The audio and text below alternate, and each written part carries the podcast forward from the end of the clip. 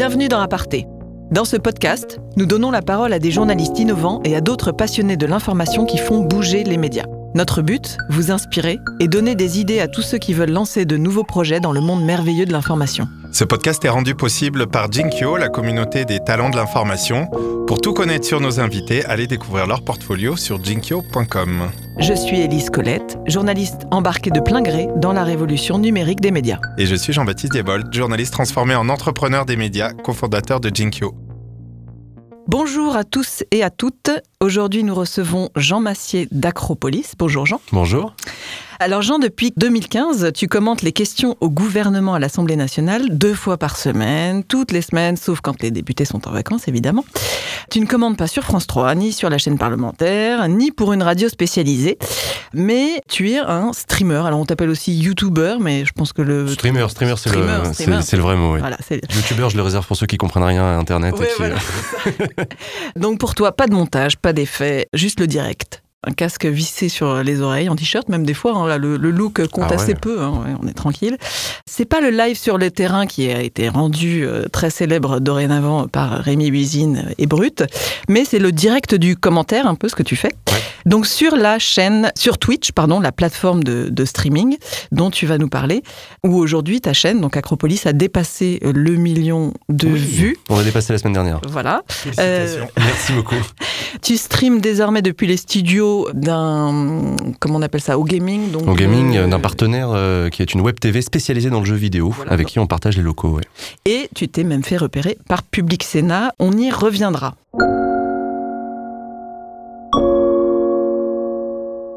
L'équipe, il, y a, eu pas mal. Il y a Xan et Perceval qui nous demandent si le G7 sera, le, si le G7 sera en France. Non. Euh, aucune idée. Non, c'est pas en France le G7. Le prochain. On va chercher, je ne sais pas du tout. Ah, ah. Euh, si c'est en France. C'est en France. Ouais. À Biarritz. 25-27 août en France, à Biarritz, effectivement. Euh, 45e euh, G7 et euh, pour ce qui est du Forum économique de Davos, je crois que c'est le 49e. Je crois avoir lu ça, je l'ai peut-être noté, je ne sais pas. Euh, donc voilà. Donc bien, c'est bien en France, c'est bien en France, tout à fait, tout à fait, tout à fait. Alors moi, quand je quand je vous regarde et que j'entends ça, désolé, mais ça me fait penser tout de suite à ça. Ah là là, Jean-Mimi, c'est vraiment une superbe équipe que ce Real de Madrid. Tout à fait, Thierry. donc, donc c'est une référence que tu as en tête? Non, non. Alors c'est non. Euh, c'était c'est pas c'est pas un truc humoristique des, des inconnus sur. Ah, tu, tu, es trop jeune en fait. C'est ça que tu es en train de me dire. je suis désolé, j'ai vieilli d'un coup. C'était quoi? C'était les c'était c'est les, inconnus qui non, font. Non, c'est pas les c'est pas les inconnus, c'est les guignols. Ah, c'est ah, oui, c'est les guignols. C'est les guignols. Jean-Michel Larquet, et Thierry Roland et donc le fameux Jean-Michel. Donc le live sportif parce que c'était quand même ça la parodie. Euh, le live des gamers, c'est ça ton inspiration? Est-ce que tu peux euh, nous dire un petit peu euh, comment t'en es arrivé à cette idée? Bah, en fait, moi, je, je, suis un, je suis un passionné de jeux vidéo, indépendamment de mon parcours euh, académique, professionnel, etc. Je suis d'abord un passionné de jeux vidéo. Et il est vrai que depuis le début des années 2010, est apparu sur Internet un nouveau format qui consiste à commenter en direct des parties de jeux vidéo sur des plateformes spécialisées, que ce soit des parties amateurs ou des parties euh, compétitives professionnelles. Et moi, j'en bouffe énormément à titre personnel. Et, euh, et, et j'ai fini par me dire que, que quand même des, des, jeunes gens dans leur, dans leur garage ou dans leur chambre réussissaient à rendre accessibles des jeux vidéo très complexes mmh. euh, avec une facilité déconcertante et que par leur seul commentaire, ils rajoutaient la couche qui me manquait pour pouvoir suivre ça. Ça, je l'ai mis dans un coin de ma tête. Et dans un autre coin de ma tête, bah, j'ai vu la politique euh, telle qu'elle existe aujourd'hui euh, en France et, telle qu'elle telle qu'elle a du mal à se faire comprendre, notamment par ceux de ma génération. T'étais quoi à la base?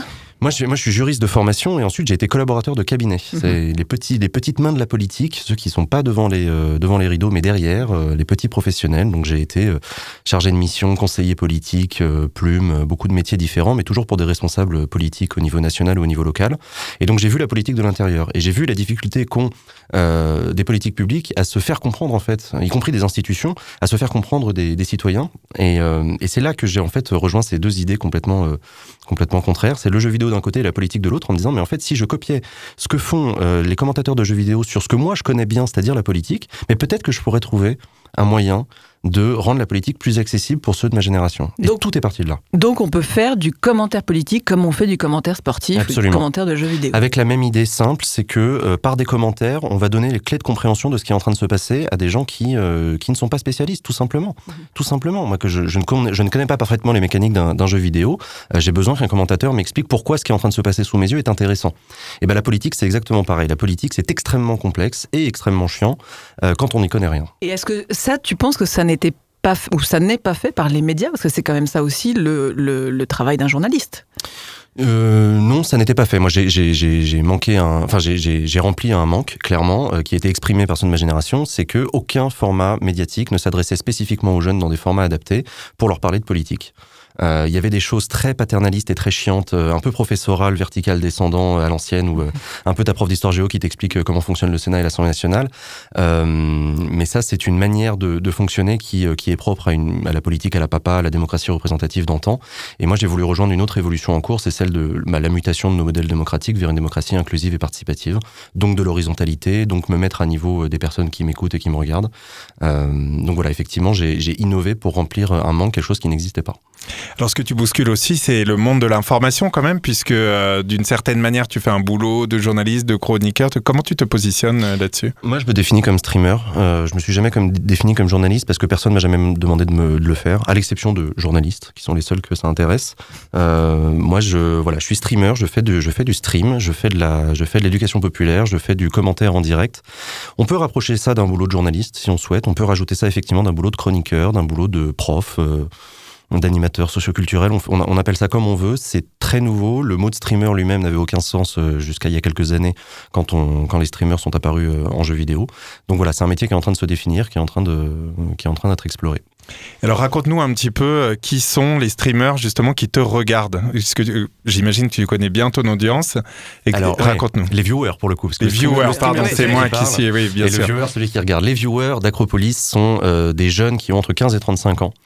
Euh, on est à peu, près à parité entre les 15-25 et les 25-35. Et, euh, et, tous, ces jeunes-là représentent 90% de notre audience. Euh, et surtout, euh, ils sont tous en France métropolitaine et outre-mer et à l'étranger. On a aussi un peu des Français de l'étranger, des étudiants en en Erasmus, des choses comme ça.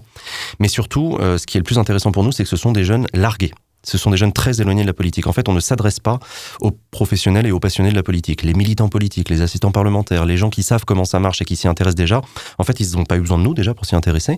Et ils n'ont pas besoin de nous pour comprendre comment ça fonctionne, parce qu'ils savent déjà comment ça fonctionne. Et eux, euh, eux, il n'y a pas vraiment de problème. Leur citoyenneté, elle est active, elle est, elle est adoptée. Ce sont des gens qui manifestent, ce sont des gens qui, euh, qui prennent, qui ont des convictions, qui votent, ce genre de, ce genre de choses-là.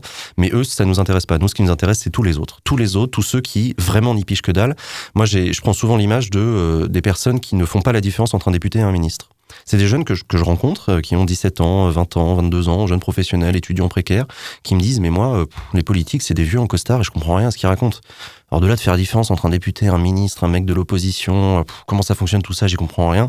Et donc ça me saoule et donc je suis un peu largué. Donc c'est, c'est, c'est à eux qu'on réussit à Et alors, s'adresser. Ceux-là, ils te découvrent parce qu'ils sont sur Twitch et que donc du coup ils viennent sur ta chaîne, c'est ça euh, Ouais, D'accord, c'est ok. Donc c'est c'est là où la plateforme prend tout son sens, c'est d'aller en gros chercher ton audience, celle qui t'intéresse, là où elle est. Absolument, là où elle est, euh, jamais ces jeunes-là ne cliqueraient spontanément sur un lien qui leur proposerait de regarder en direct des députés parler. Vraiment, ils s'en foutent complètement, à la limite, ils aiment pas ça.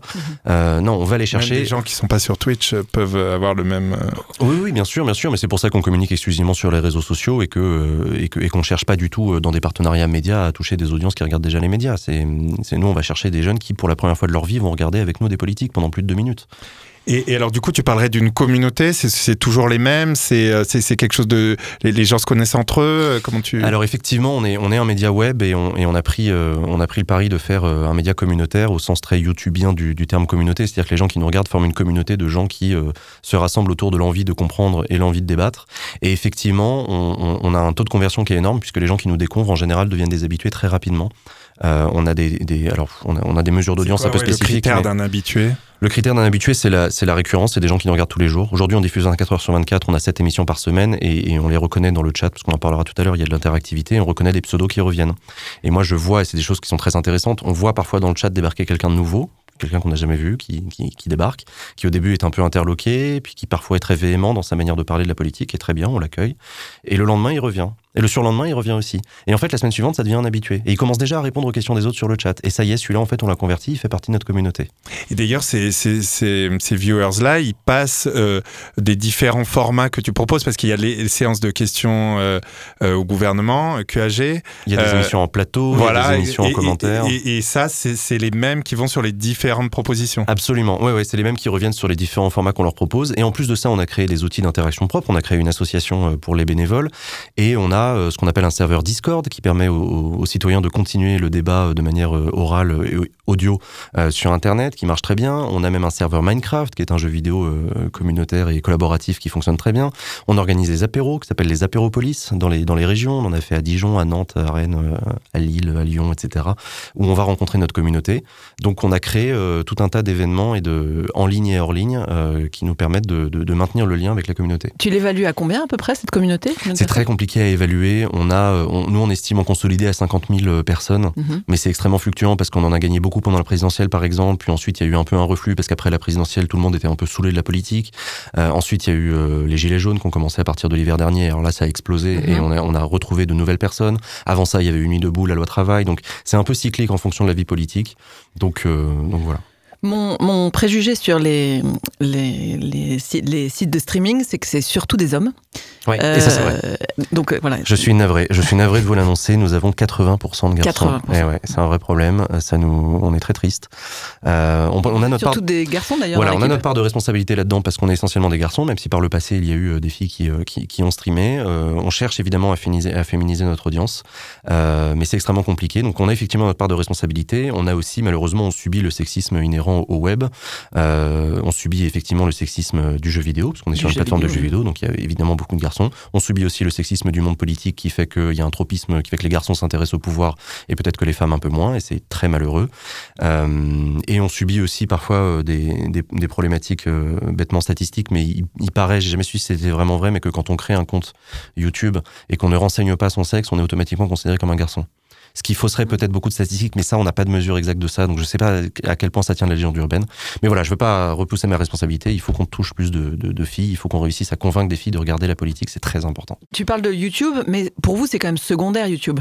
Oui, oui, c'est c'est une plateforme secondaire. Pendant longtemps, ça a été notre plateforme principale euh, à notre corps défendant parce qu'on était, on ne pouvait plus di- diffuser sur Twitch. Mais euh, effectivement, nous ne faisons pas une chaîne YouTube traditionnelle. On utilise YouTube comme une plateforme de rediffusion. C'est là qu'on met nos replays. Mais on ne fait pas de format YouTube euh, classique, c'est-à-dire tourner une vidéo, la monter, Voilà. puis la diffuser. Ça, on Ouais. ne le fait pas. Nous, on fait que du direct, direct. Vous avez des problèmes avec Twitch? Ouais, raconte un petit peu cet épisode, ouais, parce que c'est intéressant. Ouais, c'est assez rigolo, mais en fait, euh, j'ai j'ai créé Acropolis pour Twitch en 2015. Donc, c'est vraiment un truc que j'ai pensé pour la plateforme Twitch interactif avec le chat, etc. Et j'ai commencé à diffuser mes premières émissions et au bout de deux jours, j'ai été banni de Twitch. Euh, j'ai reçu un mail euh, très poli, automatique, me disant euh, désolé, vous, répond- vous ne correspondez pas aux, aux règles d'utilisation de la plateforme. Euh, vous n'avez pas le droit. Et j'étais très très emmerdé parce que je venais de créer ce projet. Et j'ai contacté Twitch euh, et j'ai eu un responsable français au téléphone qui m'a dit euh, putain, je suis désolé, ce que tu fais c'est vachement intéressant, mais Twitch est une plateforme de jeux vidéo qui est euh, absolument euh, euh, consacrée. Euh, Réservée aux jeux vidéo, c'est ça, réservé aux jeux vidéo et les contenus qui ne commentaires, quoi. On fait pas, pas- de commentaires. pas de- chose que du jeu vidéo ou de la culture geek. Alors s'il y avait quelque chose d'un peu euh, ouvert sur éventuellement la musique, éventuellement les- le, le manga, etc. Mais en gros, ce que tu fais, désolé, ça correspond pas aux, aux règles d'utilisation. À l'époque, Twitch euh, devait euh, avait maille à partir, notamment aux États-Unis, avec des avec des affaires de de- d'érotisme et de sexualité sur la plateforme. Donc et puis et puis une, ma- une manière très américaine d'organiser les, les conditions générales d'utilisation. Donc très stricte et c'est pas possible. Euh, c'est sympa ce que tu fais, mais c'est pas possible.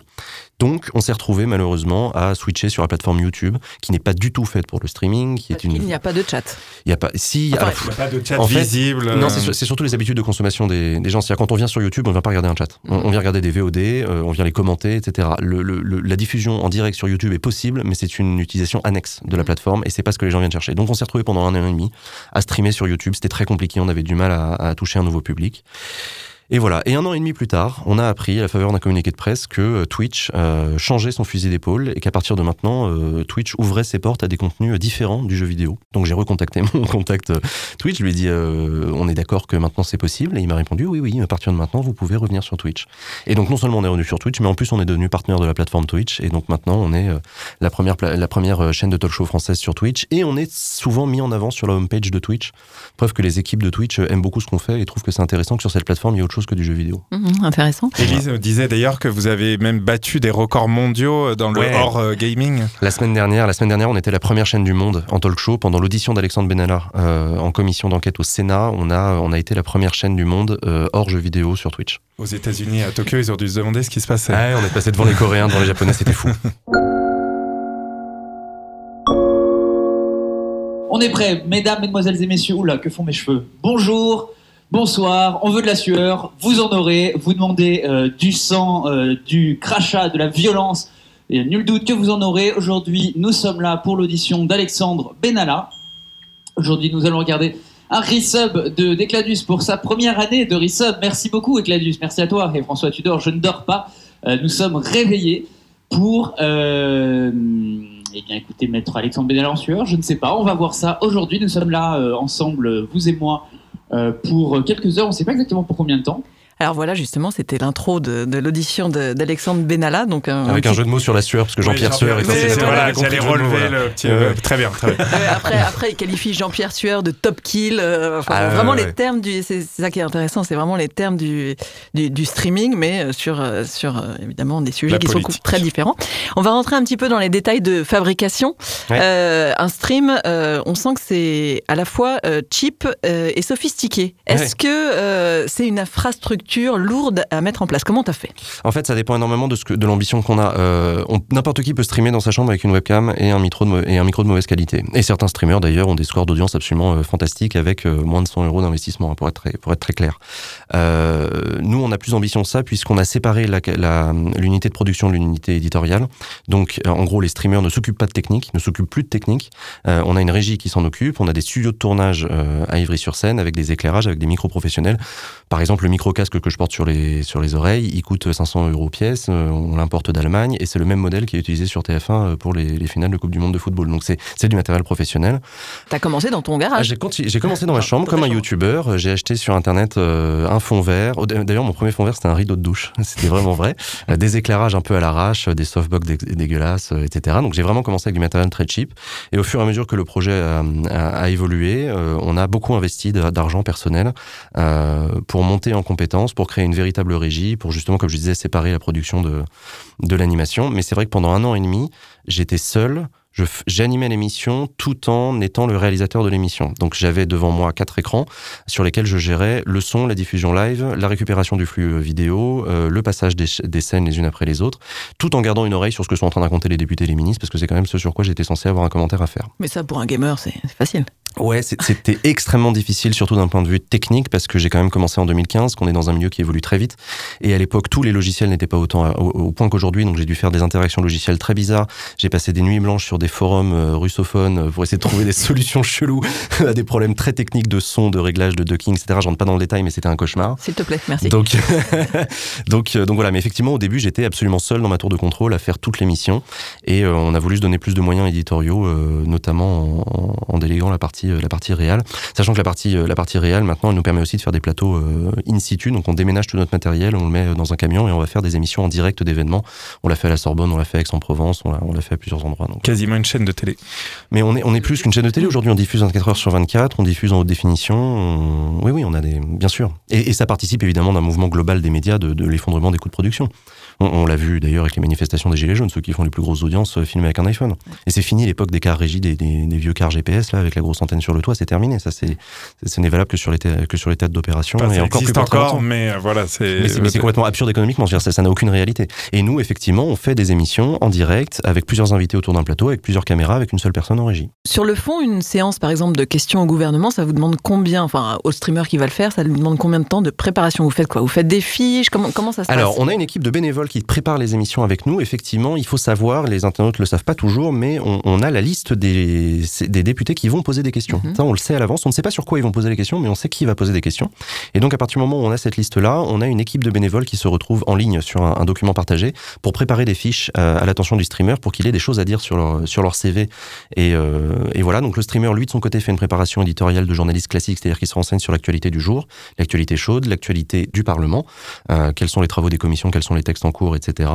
Et de leur côté, les préparateurs font un boulot de scrapping et donc ils vont euh, remplir des fiches sur les intervenants pour que le streamer, pendant que le député est est en train de parler, il est sous les yeux effectivement quelques informations de biographie qu'il va pouvoir utiliser à bon escient ici et là pour pour faire comme un petit peu comme un commentateur sportif quand il y a des trous à certains moments, venir donner des informations de, background. Il y, a, une grosse culture personnelle à avoir, évidemment, parce qu'on peut pas, on peut pas, tout, n'est pas inné, mais parfois il y a voilà savoir que tel député est, bien en vue actuellement, par exemple dans son parti, c'est quelque chose qu'il faut savoir. C'est des trucs qui donc on est des, des éléments d'ambiance. Oui, évidemment, voilà. Mmh. mais ensuite il y a aussi des choses qui, que seul un boulot de journaliste qui, qui nous permet d'aller chercher des informations peut nous apporter sur les mandats qu'il a eu jusqu'à présent, les casseroles éventuellement qu'il a au cul avec la justice, les, les, sujets de fond sur lesquels il est en train de bosser au Parlement, toutes ces choses-là, on doit aller les chercher très profondément dans Internet et c'est pas toujours facile. Est-ce qu'à ta connaissance, il y a des médias euh, audiovisuels, traditionnels, qui se sont lancés ou qui sont en train de réfléchir à se lancer dans, dans, ce type de, de couverture, euh, d'information, de streaming communautaire Sur le commentaire en direct à proprement parler, non. Euh, non, non. Il n'y a pas de médias euh, traditionnels installés qui fait ça. Il y en a un seul qui, en s'inspirant beaucoup d'Acropolis d'ailleurs, a, a, fait le même type de format et continue à faire le même type de format, c'est le Figaro.fr. Figaro.fr s'est doté d'une énorme euh, structure de live avec beaucoup de moyens pour le coup, avec beaucoup de journalistes qui travaillent dessus à plein temps. Et ils font des couvertures en direct assez similaires à Acropolis avec une incrustation fond vert, avec un micro-casque, etc. Notamment sur les manifestations des Gilets jaunes. Mais c'est les seuls, à ma connaissance, qui, euh, qui, ont, qui ont choisi de, de faire ça. Et pourquoi tu penses que. C'est culturel. Ils n'y vont pas? C'est culturel, c'est culturel. Dire, le, streaming, c'est une manière complètement différente d'interpréter son rôle en tant qu'acteur de l'information par rapport euh, à son audience. Ça demande de réinterpréter complètement sa manière de faire, ça demande de se mettre à une position, à une posture très très différente que les journalistes ne, ne, savent pas adopter. Moi, je vois par exemple, je forme beaucoup de streamers, ça m'arrive très souvent de faire streamer des gens pour la première fois. Quand ils sortent d'école de journalisme, les pauvres, ils sont formatés dans un format télé, avec un ton télé, avec une manière d'interagir télé, d'ailleurs de ne pas interagir, très très télé, alors que nous, on, travaille très très différemment. Donc maintenant, on ostracise même plutôt les étudiants. qui ont envie de le faire. Ouais, il y en a certains qui ont envie de le faire, même si ça les perturbe beaucoup, euh, sur, mais c'est pas du tout ce qu'on m'a appris à l'école, c'est pas comme ça qu'on est censé faire le journalisme, etc. Donc, euh, donc oui, oui, on, sent qu'il y a une appétence, il y a une, grosse curiosité des médias traditionnels. Pendant très longtemps, il y avait, il y avait du paternalisme un peu. Euh, voilà. La condescendance. Il y avait beaucoup de condescendance de la part de, des journalistes qui regardaient ce que faisait Acropolis. Puis on a commencé à sortir nos premiers chiffres d'audience. Puis quand ils ont vu qu'on faisait entre 2 et 5 fois plus d'audience que la chaîne parlementaire, ils ont commencé à se dire oui, mais en fait, c'est assez intéressant. Et donc maintenant, on est plutôt dans la curiosité. Et c'est plutôt pas mal. Du coup, maintenant, les journalistes euh, m'invitent dans leur podcast, par exemple. donc, donc il y, y, a un changement qui est en train de s'opérer. Mais je suis pas le seul artisan de ce truc-là. Hein. Il y a évidemment des autres médias qui bousculent, Brut, etc. sur, sur réseaux sociaux, il y a quand même pas mal de choses qui sont en train de bouger. Par exemple, vous pourriez à terme aussi faire du streaming euh, sur le terrain, comme ce que fait Brut? Euh, bah, Pour le coup, nous, on s'est toujours dit que c'était pas notre spécialité. Brut le fait très bien pour le coup, et je connais bien Rémi depuis plusieurs années, et je trouve que ce qu'il fait est un travail assez formidable, mais il le fait parce que lui aussi, c'est sa spécialité pour le coup. Peu de personnes savent le faire comme lui sait le faire. Et donc, nous, on a décidé plutôt de se limiter à ce que l'on sait faire et, de persévérer là-dedans. On n'a pas envie de singer ce que font les autres juste parce qu'ils le font et parce qu'ils font des bonnes audiences. On trouve ça trop dommage. Donc, tout ce qu'on fait, on se pose toujours la question de savoir quelle est la plus-value éditoriale qu'on apporte, et s'il n'y en a pas vraiment, et eh ben ça ne sert à rien de le faire. Mais pareil d'ailleurs pour les vidéos YouTube, pourquoi est-ce qu'on fait pas des vidéos qui expliquent la politique de manière simple? Mais parce que plein d'autres le font.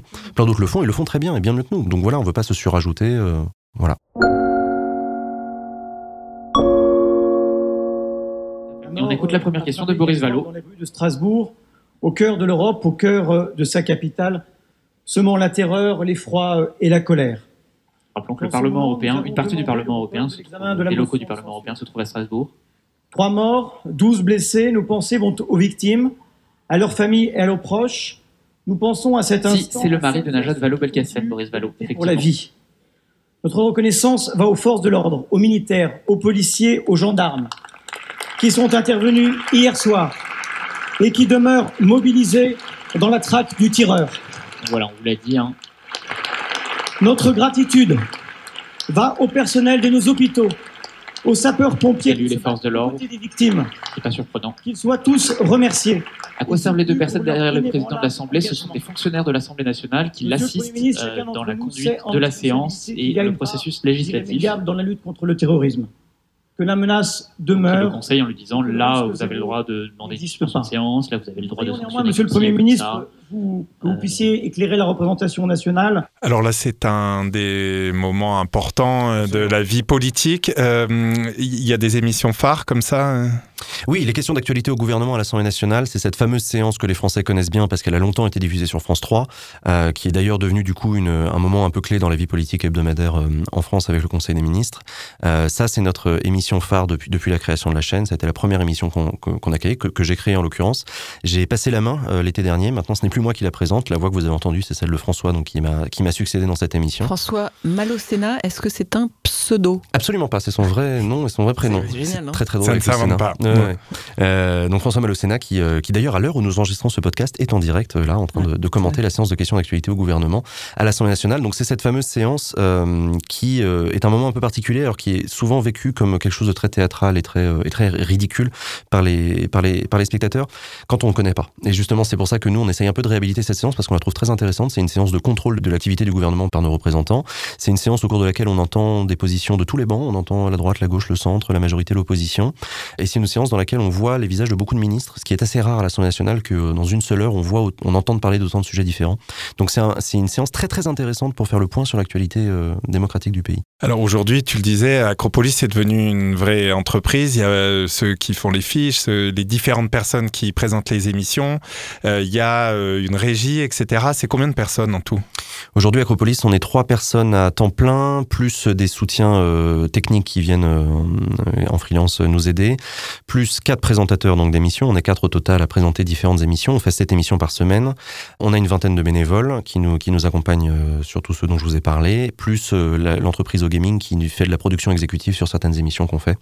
Donc voilà, aujourd'hui, ça ressemble à peu près euh, à ça, euh, Acropolis. C'est quoi le type de budget pour une émission? Ça dépend énormément de avec qui on l'a fait, ce que ça nous demande, mais c'est des émissions qui vont entre 5 et 10 000 euros euh, à produire. Donc par rapport à de la télé, c'est considéré comme vraiment pas cher Ah, du c'est tout. pas cher du tout, du tout. C'est pas cher du tout, du tout, mais c'est paradoxal, mais les, les partenaires avec qui on travaille sont parfois étonnés par euh, ces, ces prix-là parce que euh, il y a encore cette culture terriblement ancrée dans certains esprits que quand c'est sur Internet, c'est pas cher. Mhm. C'est fou, hein, c'est, ce truc-là est C'est gratuit même. Voire même c'est gratuit. Non, mais euh, vous êtes youtubeur, ça va, vous n'allez pas me faire payer non plus. Je l'ai déjà entendu. hein. Euh, voilà, donc, euh, mais y compris d'ailleurs des gens dans les médias. hein. Il y a, il y a des, gens, des gens de la télévision et de la radio qui, qui, qui disent Ah oui, mais c'est vachement cher. Et je leur dis Mais attends, euh, moi, ma caméra, elle coûte le même prix que le tien, mon technicien, il coûte le même prix, le matériel avec lequel je travaille, c'est le même, le prix du loyer, il est même partout. Enfin, c'est assez spectaculaire. Cette idée encore très ancrée que c'est pas cher, alors que non, ça coûte très cher. Mais effectivement, par rapport à la production audiovisuelle, c'est que dalle. Je vous disais, on a une seule personne en régie. Et à titre d'exemple, il y a quelques jours, j'étais invité sur le plateau de l'LCP, il y avait, je crois, 12 personnes en régie. C'est des, c'est des exemples, hein, mais voilà. Et donc du coup, euh, toi, avec euh, cette économie-là, donc tu arrives à payer trois salaires, c'est ça? Donc Ouais. vous faites des bénéfices, vous vous pouvez vous- envisager de croître? Ouais, on a créé une, une boîte de production audiovisuelle qui euh, vend des qui vend des partenariats à des, institutions. Toute institution qui souhaite euh, porter le débat, apporter le débat notamment auprès avec des jeunes euh, sur un sujet en particulier peut être peut avoir vocation à travailler avec nous. Auquel cas, on va lui proposer, bah ouais, pourquoi pas de lancer une nouvelle émission, de faire une émission one shot à l'occasion d'un événement ou de, lancer plusieurs séries d'émissions, plus de l'accompagnement, euh, du montage des VOD derrière. On peut on peut proposer toute une gamme de, services. Mais aujourd'hui, on fait de la création, de la production, de l'animation et de la diffusion d'émissions euh, interactives citoyennes en direct. C'est ça notre métier. Et donc oui, effectivement, on dégage un chiffre d'affaires qui nous permet aujourd'hui de dégager trois salaires. Mais c'est pas suffisant. C'est une économie extrêmement tendue. Euh, on a beau être rentable sur la première année, là la deuxième année est extrêmement compliquée. Et, euh, et en ce moment, je fais pas mal de nœuds au cerveau euh, et des nuits courtes pour savoir si on va continuer à pouvoir payer les salaires euh, à l'horizon de l'été prochain. Ouais, c'est difficile en ce moment. hein. C'est extrêmement difficile. On a des coûts de production qui sont très importants, on a des, on a des partenariats qui sont très euh, fluctuants, on a des one-shots qui rapportent un peu d'argent de temps en temps, mais qui ne réapparaîtront pas l'année prochaine parce que le one-shot ne se répétera pas. Et on a surtout des partenaires, des institutions qui sont extrêmement compliqués, qui ont des process de prise de décision très compliqués et d'engagement budgétaire très lent. Et ça, quand on a une petite euh, unité comme nous, c'est extrêmement complexe. Un mot justement le, sur le, je sais pas comment il faut l'appeler, le partenariat avec Public Sénat, ou comment c'est arrivé, et comment ça vit? Public Sénat, en l'occurrence, donc c'est la fameuse chaîne parlementaire du Sénat, c'est eux qui sont venus nous chercher. Euh, euh, L'été dernier, en juin dernier, c'est le PDG de Public Sénat, Emmanuel Kessler, qui m'a appelé en me disant qu'il avait euh, une ambition un peu folle. C'était de lancer un projet complètement nouveau sur, avec Public Sénat euh, pour rendre les sénateurs plus accessibles aux jeunes en créant un dialogue, quelque chose. Donc il avait pensé à moi, on s'était déjà rencontrés quelques années auparavant, on n'avait pas trop eu le temps de, se tenir au courant de ce qu'on faisait l'un l'autre. Donc euh, il m'a rappelé et je lui ai dit, mais ça m'intéresse beaucoup, discutons-en, ça peut être vachement intéressant. Et on a bossé ensemble avec les équipes de Sénat pendant tout l'été pour donner naissance en septembre dernier à cette toute nouvelle émission Questions aux sénateurs. C'est moi qui leur ai proposé le format, c'est moi qui leur ai proposé euh, l'idée. euh, ils avaient déjà une idée de titre et c'est moi qui leur ai dit, mais si vous voulez que les citoyens posent des questions aux sénateurs, mais faisons-le en direct, c'est à ça que sert le stream. Imaginons des capsules Facebook ensuite et des capsules YouTube. Et donc on est parti bille en tête dans ce partenariat. Pour eux, c'était un risque. Clairement, ils ont ils ont osé se lancer dans un partenariat d'un nouveau genre. C'est la première fois, euh, à ma connaissance, dans le monde, qu'un média installé, et une chaîne de télévision a fortiori, s'associe à une chaîne euh, Twitch. Ça, n'existait pas. ah oui, Donc c'était vraiment rencontre du troisième type, avec des méthodes de travail très différentes. Mais c'est un vrai plaisir de bosser avec les équipes de Public Sénat, parce qu'on apprend de plus en plus à se connaître. Je sens que chez eux, ça bouge beaucoup justement sur euh, le numérique et les manières de travailler. Nous, on s'est beaucoup, beaucoup professionnalisé en travaillant avec eux, parce qu'ils ont un niveau d'exigence très important. C'est quand même des gens de la télé, donc ils ont des manières de bosser très spécifiques. Et pour l'instant, on est très très content du résultat de cette émission. On fait des très bons scores d'audience et, ça marche bien. C'est vrai que les, sénateurs qu'il faut traîner jusqu'à Ivry-sur-Seine euh, sont finalement très contents. Ah, ils sont super contents. les sénateurs qu'on interview deviennent des avocats de l'émission dans la foulée. Ils disent ah, c'est vachement bien, c'est génial. Et effectivement, au début, ils sont un peu intimidés parce que bon, déjà, on les ramène jusqu'à Ivry-sur-Seine et, ils, sont, face à un intervieweur qui est qu'ils ne connaissent pas. ils sont sur Internet. Ça leur fait toujours un peu peur les politiques Internet. Ils ont toujours un peu peur du truc et tout. Mais en fait, au bout d'une demi-heure d'interview, ils ont compris qu'en fait, c'était vachement intéressant, qu'ils sont là pour avoir un dialogue direct et sans, et sans, phare avec, euh, avec, des citoyens. Et, euh, et ça leur plaît énormément. Petite question d'ailleurs sur le chat. Est-ce que le chat est modéré? Oui, oui, oui, on a une équipe de modération, on a une charte à respecter. Euh, a, priori, les questions arrivent, il y a quelqu'un qui les modère? a posteriori. C'est a posteriori, mais on a un taux de réaction de, quelques secondes, voire millisecondes. On a des outils de modération automatique avec des, des banwords, etc. Je rentre pas dans les détails techniques, mais on a plein de, barrières qui font que qui font qu'on n'a pas trop de problèmes. Mais surtout, comme on porte une attention très importante au chat, comme le chat fait partie de l'émission, on a très très peu besoin d'intervenir dans le chat. C'est-à-dire qu'on a calculé notre taux de modération, il est de 0,7%. Oui. Sur 100 messages postés dans le chat, avez on pas de troll par exemple? Aucun. C'est assez comment ça se fait Ça se fait parce que déjà les trolls, euh, ils vont s'ennuyer très vite s'ils viennent sur, euh, sur le chat d'Acropolis. C'est pas le bon endroit pour troller. Il y a plein d'autres endroits où on peut y aller, on peut s'en donner à cœur joie, où c'est très rigolo. Mais sur le chat d'Acropolis, très rapidement, en fait, les, autres membres du chat vont pas lui parler. Le streamer ne va pas lire leur message à haute voix. Euh, donc ils vont s'ennuyer en fait très rapidement. Ils vont se rendre compte que ça n'a pas d'écho. Un troll, il a besoin d'avoir un écho. Si il a pas d'écho, ça marche pas. Il mhm. ferme la fenêtre et il va ailleurs. Et si on réussit à faire ça, c'est parce qu'on est très très sincère dans notre manière de parler au chat. On affiche le chat à l'image. Le chat est présent sur les télés, sur nos plateaux pour montrer aux gens que, que, ça a de l'importance et que vous faites partie de l'émission. Et donc à partir du moment où on montre au chat qu'il a de l'importance, et eh ben les gens dans le chat adoptent un comportement très différent. Ils écrivent des messages plus longs, par exemple, ils posent des questions, ils prennent le temps d'échanger leurs opinions entre eux. Et ça, en fait, ça, bah, ça fait fuir les trolls, très simplement.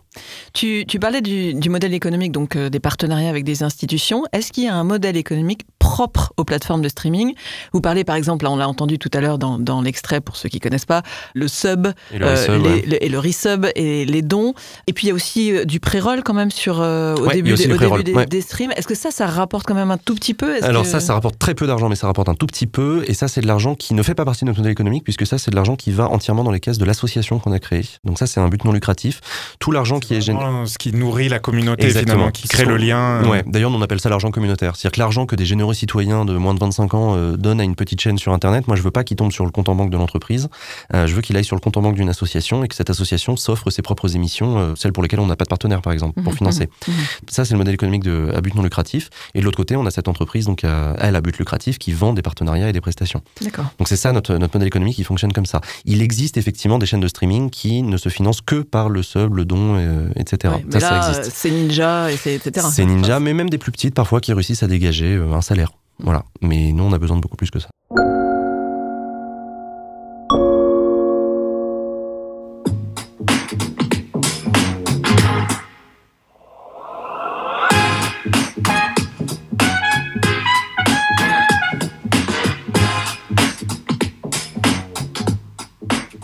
Salut c'est Hugo, j'espère que vous allez bien. Aujourd'hui, nouvelle, euh, nouveau live, nouvel épisode de questions au sénateur. On va discuter pendant une heure, je pense que vous commencez à connaître le principe.